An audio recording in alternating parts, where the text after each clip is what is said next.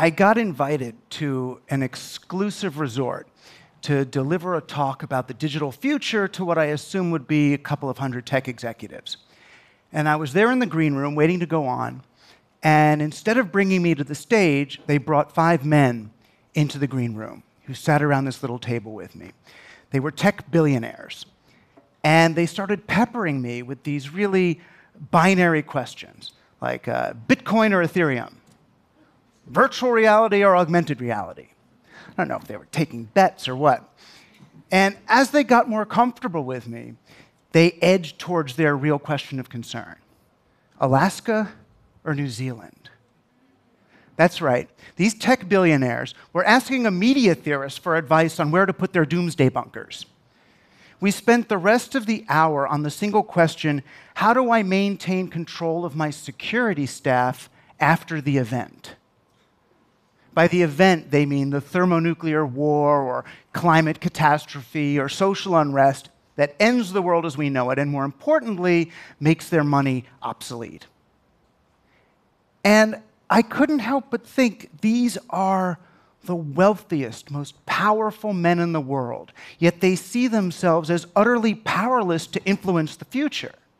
The best they can do is hang on for the inevitable catastrophe and then use their technology and money to get away from the rest of us. And these are the winners of the digital economy.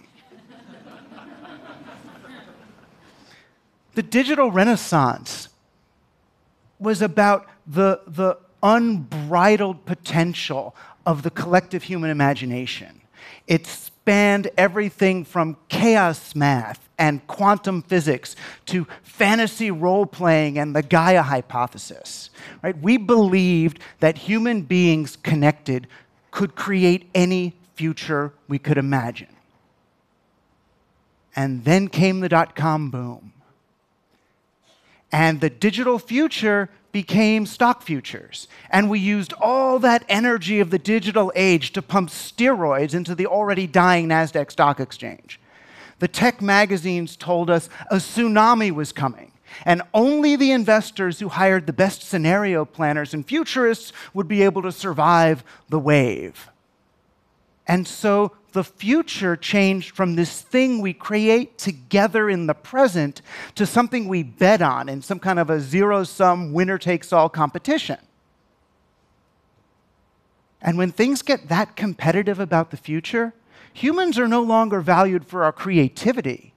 No, now we're just valued for our data because they can use the data to make predictions. Creativity, if anything, that creates noise. That makes it harder to predict. So we ended up with a digital landscape that really repressed creativity, repressed novelty, it repressed what makes us most human. We ended up with social media. Does social media really connect people in new, interesting ways? No, social media is about using our data to predict our future behavior, or when necessary, to influence our future behavior so that we act more in accordance with our statistical profiles. The digital economy, does it like people? No. If you have a business plan, what are you supposed to do? Get rid of all the people. Human beings, they want health care, they want money, they want meaning. You can't scale with people. Even our digital apps, they don't help us form any rapport or solidarity. I mean, where's the button on the ride hailing app for the drivers to talk to one, each, to talk to one another about their working conditions or to unionize? Even our video conferencing tools, they don't allow us to establish real rapport. However good the resolution of the video, you still can't see if somebody's irises are opening to really take you in. All of the things that we've done to establish rapport that we've developed over hundreds of thousands of years of evolution, they don't work. You can't see if someone's breath is syncing up with yours. You know, so the mirror neurons never fire, the oxytocin never goes through your body. You never have that experience of bonding with the other human being. And instead, you're left like, well, they agreed with me, but did they really? Did they really get me? And we don't, we don't blame the technology for that lack of fidelity, we blame the other person. Know, even the technologies and the digital initiatives that we have to promote humans are intensely anti human at the core. You know, think about the, the blockchain. The blockchain is here to help us have a great humanized economy? No. The blockchain does not engender trust between users. The blockchain simply substitutes for trust in a new, even less transparent way. Or the code movement. I mean, education is great. We love education, and it's a wonderful idea that we want kids to be able to get jobs in the digital future, so we'll teach them code now. But since when is education about getting jobs? Education wasn't about getting jobs. Educa- education was compensation for a job well done. The idea of public education was for coal miners who would work in the coal mines all day. Then they'd come home and they should have the dignity to be able to read a novel and understand it, or the intelligence to be able to participate in democracy. When we make it an extension of the job, what are we really doing? We're just letting corporations really uh, uh, externalize the cost of training their workers. No, and the worst of all, really, is, is, the humane technology movement. I mean, I love these guys, the former guys who used to take the, the, the, the, algorithms from Las Vegas slot machines and put them in our social media feeds so that we get addicted. Now they've seen the error of their ways and they want to make technology more humane. But when I hear the expression humane technology, I think about cage free chickens or something. We're going to be as humane as possible to them until we take them to the slaughter. You know, so now they're going to let these technologies be as humane as possible as long as they extract enough data and extract enough money from us to please their shareholders. Now, meanwhile, the shareholders, for their part, they're just thinking, I need to earn enough money now so I can insulate myself from the world that I'm creating by earning money in this way. You know, no matter how many VR goggles they, they slap on their faces and whatever fantasy world they go into, they can't externalize the slavery and pollution that was caused through the manufacture of the very device. It reminds me of, of Thomas Jefferson's dumbwaiter. You know, we like to think that he made the dumbwaiter in order to spare his slaves all that labor of carrying the food up to the dining room for the people to eat. That's not what it was for. It wasn't for the slaves. It was for Thomas Jefferson and his dinner guests, so they didn't have to see the slave bringing the food up. The food just arrived magically, like it was coming out of a, a Star Trek replicator. It's part of an ethos that says human beings are the problem and technology is the solution. We can't think that way anymore. We have to stop using technology to optimize human beings for the market and, stop, and start optimizing technology for the human future. But that's a really hard argument to make these days because humans are not popular beings. I talked about this in front of an environmentalist just the other day, and she said, Why are you defending humans? Humans destroyed the planet. They deserve to go extinct. Even our popular media hates humans. I mean, watch television. All the sci fi shows are about how robots are better than nicer than people. Even zombie shows. What is every zombie show about? Some person looking at the horizon at some zombie going by, and they zoom in on the person, and you see the person's face, and you know what they're thinking. What's really the difference between that zombie and me? He walks, I walk. He eats, I eat. He kills, I kill.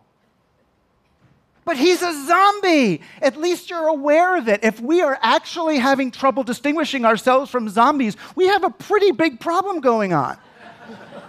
and don't even get me started on the transhumanists. I was on a panel with a transhumanist, and he's going on about the singularity. Oh, the day's going to come really soon when computers are smarter than people. And the only option for people at that point is to pass the evolutionary torch to our successor and fade into the background. Maybe at best upload your consciousness to a silicon chip and accept your extinction. And I said, No, Human beings are special. We can embrace ambiguity. We understand paradox. We're conscious. We're weird. We're quirky. There should be a place for humans in the digital future. And he said, Oh, Rushkoff, you're just saying that because you're a human. As if it's hubris. But okay, I'm on team human. Now, that was the original insight of the digital age that being human is a team sport. Evolution's a collaborative act. Even the trees in the forest, they're not all in competition with each other. They're connected with a vast network of roots and, and mushrooms that let them communicate with one another and pass nutrients back and forth. If human beings are the most evolved species, it's because we have the most evolved ways of collaborating and communicating. We have language, We have technology. It's funny, I used to be the guy who talked about the digital future for people who hadn't yet experienced anything digital. And now I feel like I'm the last guy who remembers what life was like before digital technology. It's not a matter of rejecting the digital or rejecting the technological.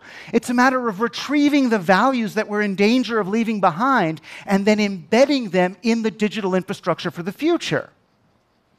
And that's not rocket science. That's as simple as making a social network that instead of teaching us to see people as adversaries, it teaches us to see our adversaries as people. It means creating an economy that doesn't favor a, a, a, platform monopoly that wants to extract all the value out of people and places, but one that promotes the circulation of value through a community and allows us to establish platform cooperatives that distribute ownership as wide as possible. It means building platforms that don't repress our creativity and novelty in the name of prediction, but actually promote creativity and novelty so that we can come up with some of the solutions to actually get ourselves out of the mess that we're in. No, instead of trying to earn enough money to insulate ourselves from the world we're creating, why don't we spend that time and energy making the world a place that we don't feel the need to escape from? I mean, there is no escape. There's only one thing going on here. Please don't leave. Join us. We may not be perfect, but whatever happens, at least you won't be alone. Join Team Human. Find the others. Together, let's make the future that we always wanted. Oh, and those, those tech billionaires who wanted to know how to maintain control of their security force after the apocalypse, you know what I told them? Start treating those people with love and respect right now. Maybe you won't have an apocalypse to worry about. Thank you.